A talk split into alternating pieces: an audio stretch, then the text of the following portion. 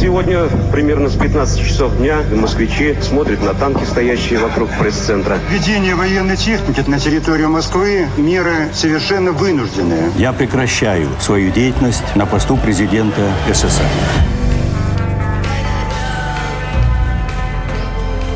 Тридцать лет без СССР. Мой 1991 год. И тем не менее, 90 это, конечно, время ужасно крутое. Это, конечно, что-то. Такого больше не будет. Не бежать, не есть, больше не жениться, не ошибаться. Каждый год жизни прибавляет все больше «не» в нашей биографии. К этому отрицанию быстро привыкаешь. Даже не думай, не будь смешным, а еще не спеши, не ходи, лучше не начинай – еще вчера было можно все, а сегодня уже страшно и не хочется. Нежелание становится привычкой и забирает удовольствие от жизни. Взрослые такие скучные, скажет любой ребенок. И будет прав. А потом сам станет взрослым. Это подкаст «30 лет без СССР» где мы рассказываем о людях, которые родились в Советском Союзе, а жить им пришлось в другой стране. Герой нового выпуска – журналист, ведущий программы «Время покажет» Анатолий Кузичев. После школы он не поступил в институт. Год проработал в информационно-вычислительном центре при четвертом управлении Минздрава РСФСР. Туда устроила мама, врач по профессии, и ушел служить в армию. Три года на флоте – Вернулся в 1990-м, уже в другое время. Работал ведущим на радио, диджеем в клубе, писал заметки в светские журналы. Потом пришло телевидение. У него было много работ. Как он сам говорит, 17 записей в трудовой книжке, а еще больше идей, фильмов, проектов, программ. Настоящий длинный журналистский путь. Правда, в школе у него были совсем другие планы на жизнь. Я хотел быть хиппи. Как раз в девятом-десятом классе было такое, да, в Москве, что такое поветрие. Мы ходили на Гоголя, это называлось. Я был хиппи, джинсы я сам вышивал, у меня такие были очень разрисованы, мы там сидели такие там... Да, жизнь сложная такое. Короче, я никем не хотел быть. Я музыкальную школу по классу гитары ведь закончил. Я думал, что я буду ну, где-то играть, жить в каком-нибудь вагончике, разрисованном цветами. Мама очень ужасалась моим жизненным планом, но они были такие. А что такое Гоголя? Гоголя – это Гоголевский бульвар. Поехали на Гоголя? Поехали. А тогда... И там мы все тусовались возле памятника Гоголя. Все сидели. Ой, это трудно поверить, у меня уже были раньше волосы. Не скажу, что прямо очень длинные, хвостом, но были кое-какие. Там я и сидел, в общем, на гоголях своими волосами. А какую музыку предпочитали тогда слушать? Ну, тогда это был из наших, это, конечно, аквариум. Это просто, ну, что вы. Хотя много всего было интересного и яркого. Если одно что-то выделить, это аквариум, а из зарубежного куча всего. Как все, там Pink Floyd, какой-нибудь Rolling Stones. Все как положено, все как у всех, в общем. Моя жена, Наташа, она же моя одноклассница, она ездила, тогда был такой бизнес в 80-е годы, записывали кассету. Страна стоила, не соврать вам, 4 рубля, что ли. То есть прям записывали с фирменных дисков кассеты. Вот. И Наташа моя ездила там на Фрунзенскую. Короче, ездила, она ездила на эту Фрунзенскую с этими кассетами, записывала, подружилась с этим мужиком, который, ну, не подружилась, так они хорошо вы знали, она регулярно туда ездила, деньги у нее были, профессорская семья. А мужика этого звали Сергей. А потом, года спустя, она смотрит телевизор и говорит, господи, а там Сергей Мавроди показывает МММ и все такое. Говорит, да это же парень, который мне кассеты всю жизнь записывал. Я говорю, да ладно. Она говорит, это он. Посмотрели, выяснили, действительно.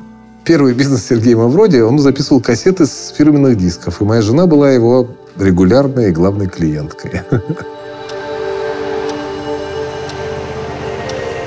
А потом, получается, наступает три года, когда вы отправились да. в плавание. Ну, спасибо за этот образ, да, в плавание. Он отправился служить на флот, да, три года, Камчатка. Это и есть переломный момент, который у вас в судьбе был? Трудно сказать, наверное. Вы знаете, вот любой мужчина, который служил в армии или на флоте, вот уверяю вас, а он всегда будет вам рассуждать в терминах любой, ну почти любой, 95%, в терминах до и после. Вот я до армии, там, вот я после армии уже то-то-то там. Вот всегда будет всякое рассуждение, всякое описание своей жизни, оно всегда будет строго делиться на до армии и после армии. То ли это потому, что ну, такой очень важный опыт, то ли потому, что это чисто механическая так сказать, история, тебя вырывает из привычного уклада. Ты просто оказываешься на другой планете, реально. По отношениям, по укладу жизни. Ну, по всему. По режиму, по графику, вообще по всему. Это, конечно, такой мощный стресс во всех смыслах, и физический, и, там, и психологический. Может, в этом дело. А от человека, возможно, и не менять. Я просто не, не знаю, надо покопаться. В себе у меня все время не было чего с тех пор с 90-го года. А может, действительно, тебя армия так переколопачивает, не знаю, ты чего-то начинаешь думать и как-то планировать. Я уходил в 87 году. Советский Союз. Ну, там, конечно, перестройка, гласность, все понятно. Но Советский Союз. Крепкий Советский Союз. Нерушимый и все такое. И я ушел служить в Советскую армию, присягу давал советскому народу. А потом, тут важно понимать специфику службы на флоте. Возможно, ребята, которые служили там на берегу, ну, не знаю, в каких частях, более-менее близко к городам, там они все были как-то в ритме жизни страны. А я служил на Камчатке на корабле, который даже не у берега стоял, а на бочках, есть такой термин. То есть посреди этой Авачинской бухты, на таких на бочках, потому что он не было такого пирса, который принял наш корабль. Самый большой он был тогда на Тихоокеанском флоте. Ну вот, мы стояли на этих бочках, уходили время от времени в походы, возвращались. У меня есть значок за дальний поход. Ну, конечно, там какие-то газеты, туда-сюда, что-то там а, журналы, полезная информация, телевизор мы там иногда посматривали. Ну, тоже только когда в базе стояли. Но вот общее ощущение, то есть в теории как бы все понимаешь, что какие-то изменения, тектонические, возможно, но когда ты не чувствуешь этого ритма, это все какая-то абстракция. А когда я прилетел, говорю, после трех лет отсутствия, ну, представь себе, вот вы прямо на Камчатке, там, потом ты прилетаешь в Москву через три года. И вот разница между 87 годом и 90-м, она колоссальная абсолютно, и пугающая, страшная. Прямо стесняюсь сказать. Но первое, что я увидел, когда прилетел во Внуково, и меня встречали мои одноклассники, это так трогательно было, я все-таки расплакался. Хотя думал, вот он, я закаленный мариман, иду три года за плечами, дальние походы. А не смог держаться. Вот. И первое, что я увидел, там ларек во Внуково, а там стоит, извините, карты прям продаются, ну, простите меня, ради бога, но из песни слова не выкинешь, с голыми бабами. Я помню, что я застыл, не потому что я три года на... Это тоже, конечно, чего врать. Но просто это же было немыслимо в советской вообще эстетике, культуре. Что это такое, думаю, куда я попал вообще? Что, что происходит? Это вот первое шоковое... Я долго стоял, просто вот вперился, все это не так поняли меня. Все думают, что я после флота увидел какую-то, значит, голую, и все, и застыл. И так я буду там четыре дня стоять, просто оцепеневший. А меня не это потрясло-то. А меня потрясло то, что так изменилась вообще культура, эстетика, ну все. Вот это меня потрясло. Это первое. А потом, конечно, как я стал немножечко в жизнь втягиваться обратно, понятно, что я вернулся в другую страну, вообще в другую. Ушел из одной, вернулся в другую.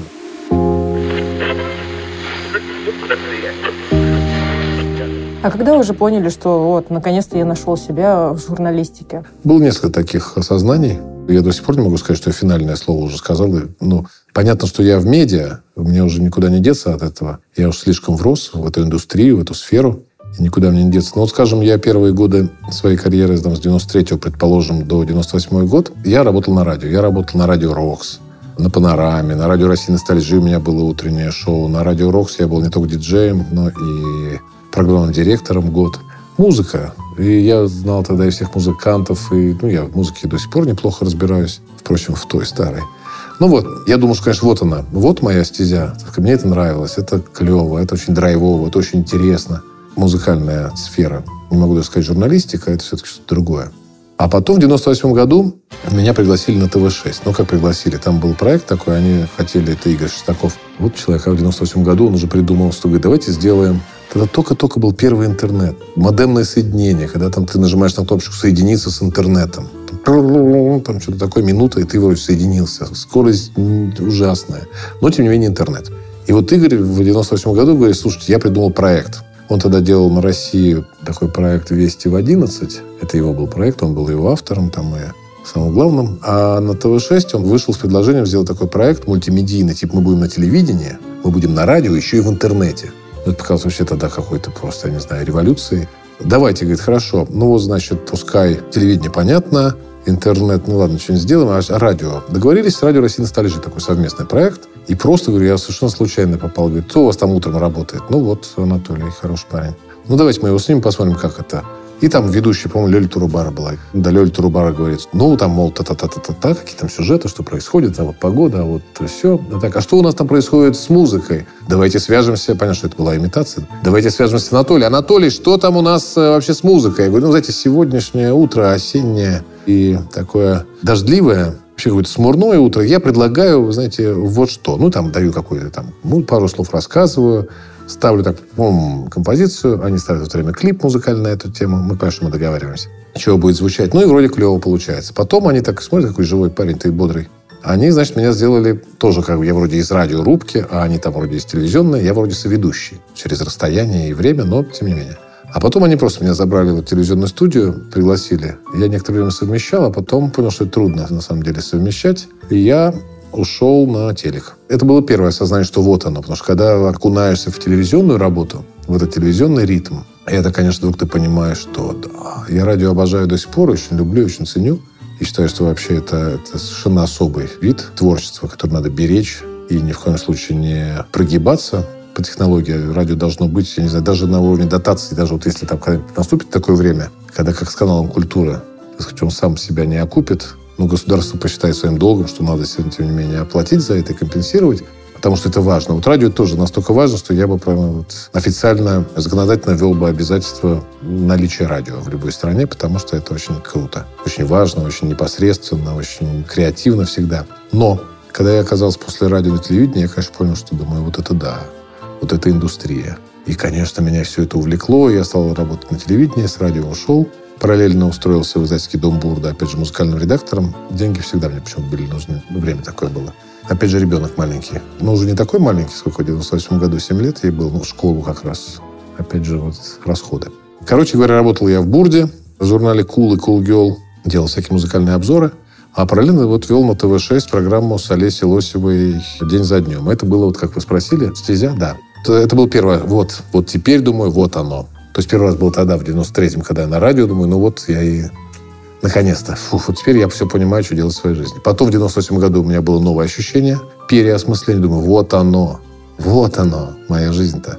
Потом я стал работать на телевидении, потом там в 2003 году годик поработал даже на Первом канале, тоже вел «Доброе утро». Потом еще где-то, еще где-то, еще где-то. И все время... Но я был такой журналист все-таки легких форм и легких жанров. Новостники на том же ТВ-6, вот этой программе «День за днем», мы там занимались просто такими общегуманистическими сюжетами какими-то, развлекалка такая, ну или социалка. А вот новостники наши, которые политические, вот они ходили такие гоголями, такие деловые, такие просто пафосные. Фантастика. Вот тогда я уже подумал, что да, что-то там надо поинтересоваться, что там у них происходит, почему они с такими лицами ходят, надменными. Это где-то там у меня в глубине души где-то жило, жило, жило. А потом произошло третье переосознание того, чем же мне надо заниматься. И вот она моя жизнь. Это в 2007 году, когда меня пригласили на «Маяк» программным директором. И я пришел на «Маяк», программным директором, а это была все-таки станция политического вещания, новостного политического. Вот. Потом мы стали делать на базе «Маяка» и вообще ВГТРК «Вести ФМ». Я стал главным продюсером «Вести ФМ». Это был 2008 уже год. Вот оно на самом деле. Но ВГТРК – это гигантский холдинг. Я работал вот и был программным директором «Маяка», главным продюсером «Вести ФМ». Я вел программу на «России-24» «Наука 2.0». Там какие-то еще. В общем, много было всего. Я подумал, вот оно, господи. Ну, вот теперь-то, думаю, да.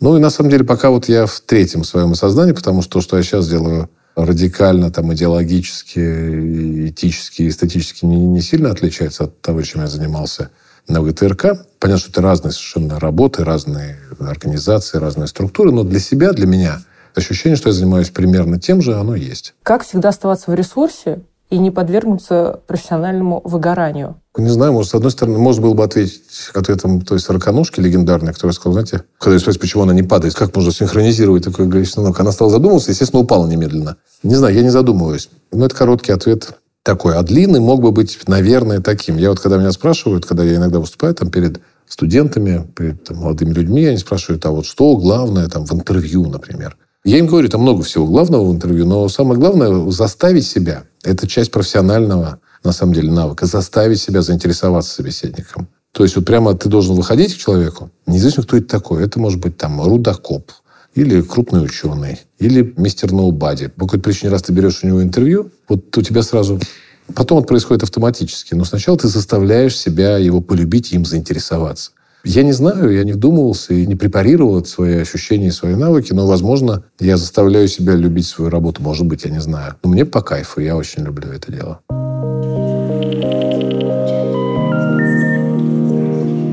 Я правильно понимаю, что дочка у вас родилась в 91 году? Где-то так. Да шучу, точно знаю, в 91-м, да. А в каком месяце? 28 июля. Получается, за, буквально за месяц до путча. Меня сейчас все спрашивают, а где вот ты был 19 августа 91 года, когда судьба России? Я говорю, чуваки, когда у вас будет месячный ребенок, вы поймете, где может быть отец, который на трех работах носится, и как он решает судьбу России. Я судьбу России решал вот так вот. Это была моя судьба России. Поэтому 19 августа, отвечая на вопросы многочисленных ваших слушателей, 19 августа 1991 года я не участвовал в широком смысле судьбе России, потому что у меня был маленький ребенок. Ему было 21 день. Ваши друзья, ваше окружение на тот момент что думали про все вот эти вот перевороты в стране? Это, знаете что, мы сейчас такие умные, и сейчас там так многословно и действительно убедительно часто аргументированно что-то там рассказываем, разговариваем, что тогда, в 91-м, если бы, а вот был еще вариант, а вот это... Слушайте, 21 год людям, или сколько мне было? 22, хорошо подросток вообще, молокосос. Чего там понимать вообще? Просто я сейчас понимаю слова моего, прозвучит, может, немножечко цинично, моего первого программного директора как раз на той самой радио «Панорама» в 93 году, который говорит, Толя, и запомни, нет плохой песни, есть маленькая ротация. Большая ротация, понимаете, в то время у вас всякого рода сообщения о том, что как раз на коричневом реванше, о том о сём, что мы сбросим, что мы стоим на пороге, свободные чудесной жизни, полный жвачек, полный джинсов, полный колбас 37, а то и 8 сортов и так далее. Все это, конечно же, ну, действовало. Критическое мышление 22-летнего человека находится в самом зародыше, оно только-только, мне кажется, развивается. Поэтому ничего я не думал. Что говорили, то и думал. А говорили, что мы стоим на пороге свободного настоящего общества, жизни и так далее, и так далее, и так далее. Сейчас я рефлексирую и понимаю, что были варианты действительно, что не все так однозначно. Тогда ничего я не думал. Чуваки, мы на пороге свободы. Ага, обалдеть. Все. Еще и карты с голыми бабами продаются в ларьках. Вообще нормально. Все. Вся аналитика. По поводу выживания, это действительно были такие прям очереди за детским питанием? Вот конечно. Слушайте, не просто очередь за детским питанием. Ну, очередь за детским питанием, конечно, были. Спасибо, что никто не отменил вообще эту систему. На самом деле, когда ты приходишь там на детскую кухню утром рано-рано, в 7 часов, да, за всякими молочком и кефирчиком для детишек ну, специально сделанными. А купить что-то, ну, либо ты должен быть миллионером, либо просто действительно гигантские очереди, когда что-то выбрасывали. Это все начало 90-х, это не Советский Союз. И мы стояли, помню, ну, Наташа в основном, длиннющие какие-то многочасовые очереди. Как потом она мне вечером рассказывала, как они с Юлькой скооперировались. Она стояла, представляешь, я подбежала, такая дочь, она уже была впереди, всего час оставалось стоять. И мы купили там, уф. Когда открыли магазин «Данон» на Тверской, Помню, это была такая тоже общая практика. Мамочки молодые приходили туда, ну, там же вот эти йогурты, они по четыре вот так вот, знаете, слепленные. Они делили, потому что, ну, купить все четыре вообще-то немногим было по карману. Вот делили, там одна покупает два йогурта, другая два йогурта. Это не шутка, это не выдумка, так и было. Это все факт, конечно. Это был как раз 91-92 годы. И тем не менее, повторяю, 90 это, конечно, время ужасно крутое. Это, конечно, что-то. Такого больше не будет. Ну, в смысле свободы, во всех смыслах свободы. В смысле креатива, в смысле творчества. Никто ничего не боялся. Эксперименты любого характера. Какой-нибудь, как его там, Олег Кулик, этот художник, который голышом ползал где-то по центру Москвы. Ну, это какие-то у него были перформансы такие. Там, это было просто просто. Да, и смех, и грех, и чудо. Как я понимаю из ваших слов, для вас 90-е это как раз-таки больше связано что-то, видимо, с искусством, свобода в искусстве, свобода в культуре. У меня же есть личное отношение личное переживание относительно 90-х. Я же не могу бесстрастно взвешивать и то, и то. Я в 90 начал работать на радио. Я в 90-е вкус вот этого прямого эфира ощутил. Меня в 90-е пригласили на телевидение. Я в 90-е вообще впервые попробовал все на свете. Поэтому у меня, конечно, к ним, к 90-м отношение такое личное, и оно не может быть объективным. Тем не менее, при всем том, что я говорю, вот я впервые все это попробовал, все это восторг и радость, и счастье, трудно было не заметить вот этого ужаса жизни бытовой. То есть, ну, вот обратная сторона. Я не знаю, кто-то, может, пускай захочет взвешивать. Жить было страшно. В советской системе для себя больше плюсов находили или минусов? Что вам не нравилось? Школьная форма, может, партбилет? Или наоборот, все-таки находили для себя больше плюсов? Понимаете, любую систему ты оцениваешь, все вообще познается в сравнении, и система тоже. И только оказываясь за ее пределами, вне ее, какой бы то ни был, любой системы, ты, конечно, можешь к ней как-то относиться. Понимаете, когда это никакой другой системы ты не знал, когда ты родился и вырос э, в этой системе координат, в этой эстетической системе, ну, возможно, да, там доносились какие-то голоса, буквально в фигуральном смысле западные, там, «Голос Америки», не знаю, или BBC какой-нибудь, где рассказывалось, как там все прикольно и классно. И вот Роллинг Стоунс, опять же, оттуда, а не отсюда. А с другой стороны, наши говорили, посмотрите, как они там голодают, эти несчастные люди. Понятно, что был, конечно, запретный плод, было ужасно интересно, как там на Западе. Понятно, что западные вещи тоже были лучше отечественных. А западные машины, это просто, когда видишь, какой-нибудь там в 80-е годы на улице, все же его облепляли, какую-нибудь иностранную машину. Мальчик заглядывал так через стекла, как там в салоне все устроено. Господи, какая же это красота. Да, это все было. Но всерьез думать 80-е годы школьниками, что вот бы нам разрушить эту ненавистную советскую систему, и нам бы это бред собачий. Конечно, нет. Конечно, нет. Все жили просто своей жизнью. Привычно другой они не знали. Влюблялись, женились, рожали детей, разводились, ругались, работали, спивались, ну и так далее. Жизнь обычная, нормальная. Анатолий Александрович, вот вы же из хорошей советской семьи. Точно. Как вы стали хиппи? Ну, я, слушайте, ну, я, конечно, стал, а что такого? Ну, хиппи, наоборот, мир, любовь. Нет, любовь не на каждом сквере. Ну, мама даже, да и отец, они как-то относились к этому не то чтобы одобряли, нет, конечно. Ну, как-то как к какому-то юношескому такому приходящему и недолгому поветрию дурацкому. То есть никто не драматизировал. Господи, ты же хиппи, а ведь пионер и комсомолец. Да ну. Вот именно, что я из хорошей, хорошей в значении не глупой советской семьи, поэтому никто чрезмерно не драматизировал. Ну, ходит там на гоголя тренькает на гитаре. Ну и ладно. Главное, чтобы, так сказать, чтобы о главном не забывал. Горбачев, а вот сейчас, спустя 30 лет, у вас какое о нем мнение? Как о человеке и как о главе государства? Это трудно. То есть э, у меня есть, конечно, отношение к тому, что сделал Михаил Сергеевич. Учитывая, что я брал у него интервью пару раз, и мы, не знаю, помнит ли он это, но мы лично знакомы. Я даже фильм делал документальный про юридический факультет МГУ, который он окончил. И мне сейчас говорить гадости про него некрасиво. А что-то другое говорить, ну, не то чтобы там гадости, критиковать так совсем уж жестко, а что-то другое будет нечестно. Ну, попытаюсь деликатно выразиться. Мне кажется, Михаил Сергеевич Горбачев стал... Многие считают, что он стал не жертвой, а что он был агентом. Не знаю и не верю. И не хочу, по крайней мере, верить. Я думаю, что он стал жертвой нашей общей эйфории и наивности. Вот помните то, что я вам говорил и про машины, и про джинсы, и про жвачку. Все это связано, конечно. А он стал жертвой как ни странно, такого вот масштаба человек, первый и последний президент СССР, такой абсолютно наивный человек. Наивный, в этом смысле несчастный, в этом смысле мы все несчастные. Почему? Потому что Михаил Сергеевич по собственной ли воле, по наивности или еще почему-то, но он взял и сдал страну. Ту самую, помните, вначале я вам говорил, которой я давал присягу. Поверил, повелся, вот сейчас это удивительно, что вот десятилетиями шли эти дискуссии относительно того, что обещали или не обещали, значит, западные страны, американцы конкретно, не расширение НАТО на восток. На днях на «Голосе Америки» появилась, наконец, публикация, это цитата чьих-то мемуаров, значит, э, где было черно по белому, они признали. Неохотно, но признали, да, устное обещание о нерасширении НАТО было. И тогда Горбачев сказал, дал добро на разрушение Берлинской стены, на объединение двух Германий, и фактически это была символическая дата завершения советской эпохи, советской эры, советского проекта. Повторяю, я от всей души надеюсь и не хочу верить, что это было чем-то иным, кроме вот этой... Мы все ее испытывали, этой эйфории, и этой наивности нашей советской. А чем именно запомнилась вам встреча с Горбачевым? Ну, помимо того, что вы встретили президента воочию и говорили с ним. Ну, он тогда не был уже президентом, как вы ну, понимаете. Ну да, но все же. Историческая фигура. Ну, да, историческая. Да нет, простотой, вы знаете. Он с большим удовольствием и охотно так с вами пообщался, и мы посидели, поговорили. То есть, условно говоря, эстрадные звезды гораздо более пафосные. То есть, вообще, сейчас особенно. А Горбачев нет, довольно простой. Простой такой, да, хороший. А что можете сказать о фигуре Бориса Ельцина? Фигура Бориса Ельцина? О, мне трудно...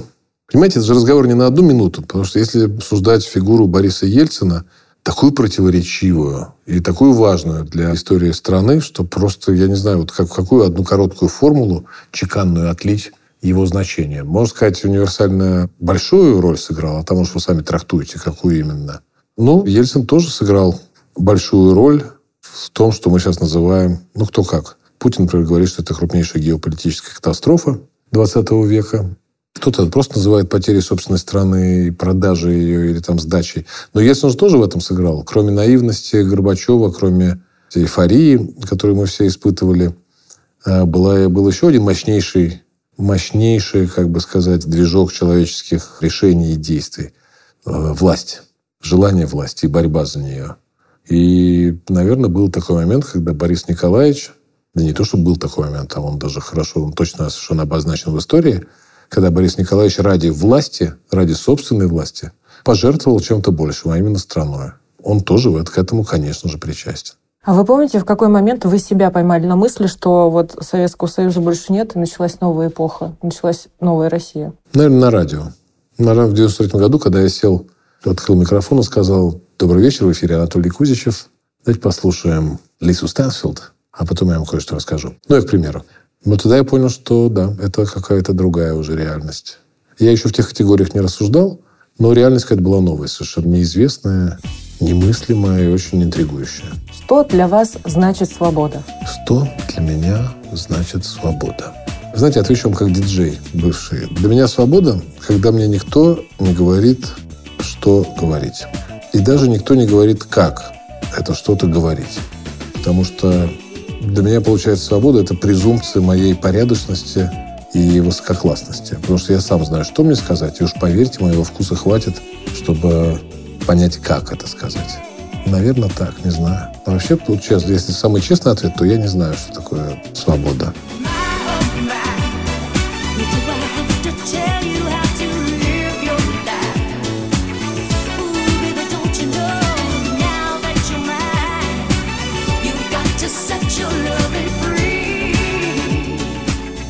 Это подкаст «30 лет без СССР», где мы рассказываем о людях, которые родились в Советском Союзе, а жить им пришлось в другой стране.